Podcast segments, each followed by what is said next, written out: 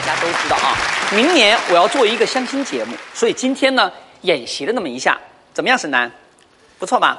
那你看怎么看呗？你要从恐怖片的角度来看，那是相当过瘾，相当血腥啊！你给我闭嘴！不说了，这不是演习吗？闹着玩的，真是的，活动活动手啊！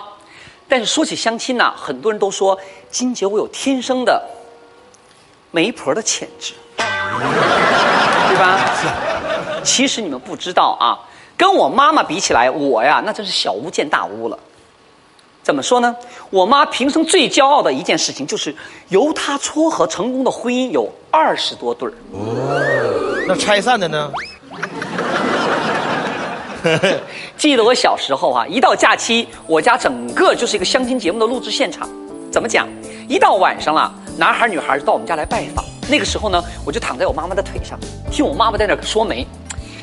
哎呀，我跟你说啊，别光惦记什么找个漂亮的，漂亮有什么用啊？对吧？能当饭吃啊，要找个得过日子的啊。看到没有？嗯。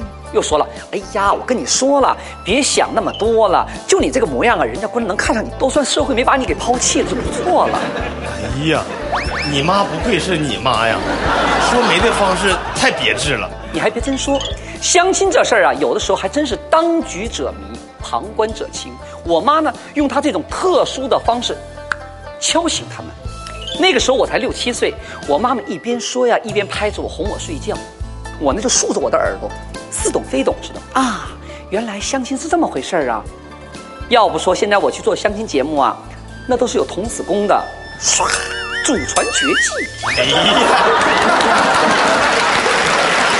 开玩笑了，相亲这种方式啊，曾经沉寂了一段时间，大家主张自由恋爱，但是随着现代人生活节奏的变快，生活压力的增大，这种古老的恋爱方式如今又开始焕发了活力。